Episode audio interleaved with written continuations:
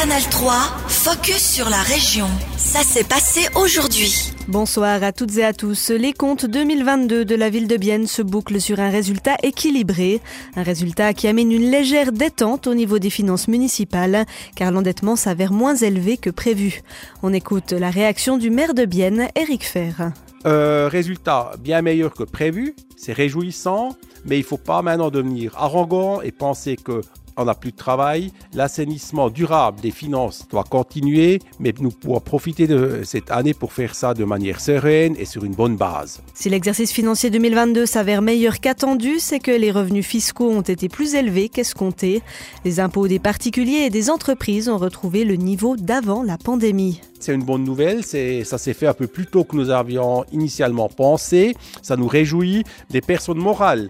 Nous amènent environ 20 millions de plus que prévu mais de cela sont que 5 millions euh, de probablement répétitifs. Les autres 15 millions, ce sont soit des effets uniques, soit des tranches trop élevées, facturées en 22 à cause des bons résultats des entreprises en 21, et on devra en rembourser une partie, raison pour laquelle nous avons créé une réserve de 9 millions. Les comptes 2022 affichent toutefois un autofinancement insuffisant. Sur le long terme, la ville de Bienne n'échappera pas à un programme d'assainissement de ses finances. La justice bernoise a tranché dans une affaire qui remonte à décembre 2021. Le 8 décembre, vers 17h, un homme a violemment poussé une mère et ses deux enfants devant une voiture à la route d'Orpont à Bienne. Par chance, le conducteur a pu freiner à la dernière minute et personne n'a été blessé. Le verdict vient d'être rendu au tribunal régional. L'agresseur est déclaré coupable de tentative de lésion corporelle grave. Le ressortissant afghan écope de 6 ans de prison et d'une exclusion du territoire suisse pour 10 ans. Mais Willy Lantz, avocat de la plaignante, n'est qu'en partie satisfait. Le tribunal a estimé que la vitesse du véhicule était environ à 20 km h Le problème, c'est qu'au moment où l'acte a été commis, euh, l'auteur ne pouvait pas savoir quelle était la vitesse de la voiture, euh, ni ne pouvait pas savoir si c'était un camion qui arrivait en face. Et à ce moment-là, évidemment, les dégâts aurait été beaucoup plus grave et on aurait peut-être eu une tragédie aujourd'hui à juger et pas seulement une tentative, une infraction sous la forme de la tentative. L'avocat met aussi en avant les suites psychologiques pour la famille touchée. Les deux enfants, notamment, continuent encore aujourd'hui à se demander pourquoi ils ont subi cette attaque.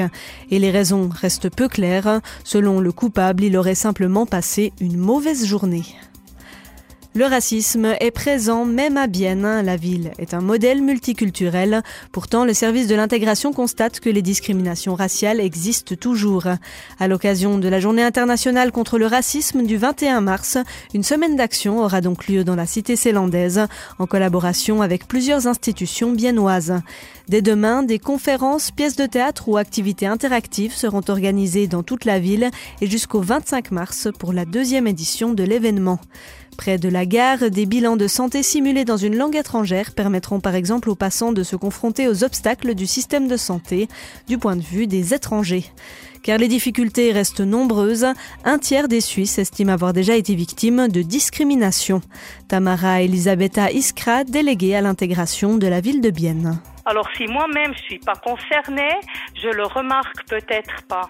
Mais si je vois que moi je suis contrôlée plus euh, de la police que mon copain qui a pas un, un pot noir, ou je vois que moi avec mon nom de famille, j'ai plutôt les difficultés de trouver un travail ou un appartement, là je vois qu'il y a quand même une différence. Alors on parle de la discrimination. Pour les autorités biennoises, il est donc important que même les personnes qui ne se sentent pas concernées par le racisme s'informent sur le sujet. Le programme complet de la semaine d'action est disponible sur le site de la ville de Bienne.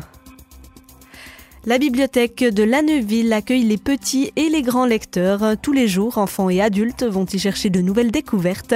Mais hier, l'établissement recevait un public un peu spécial, les tout petits de 0 à 2 ans.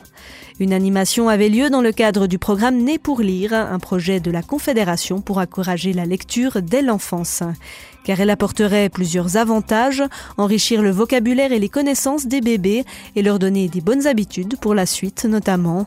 Mais pour les parents aussi, lire un livre à son enfant est positif.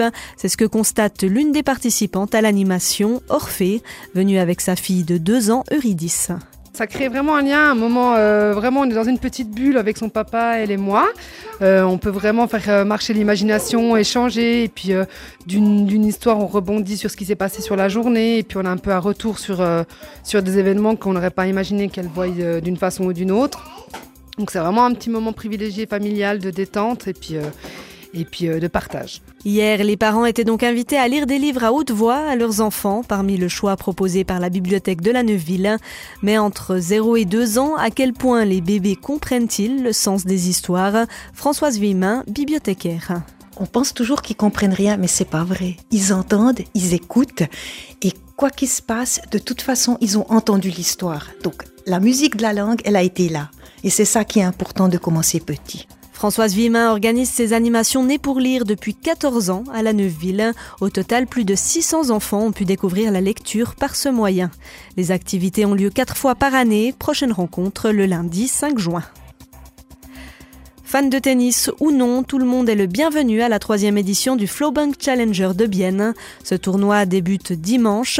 En tête d'affiche, le russe Aslan Karatsev et le bernois Dominique Stricker notamment. Changement cette année, le Flowbank Challenger de Bienne vient d'être revalorisé. Il appartient dorénavant à la catégorie ATP Challenger 100, une catégorie qui permet aux vainqueurs de remporter 100 points au classement mondial par rapport aux 80 de l'édition précédente. Le directeur sportif de Suisse Tennis, Alessandro Greco, nous raconte ce qui a amené à cette revalorisation.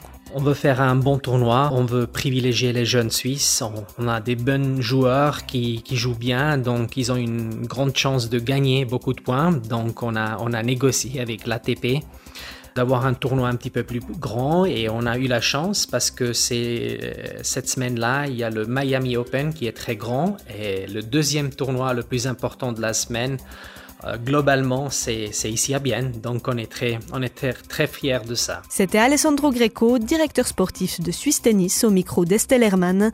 Retrouvez son interview complète sur notre site ajour.ch. Canal 3, focus sur la région.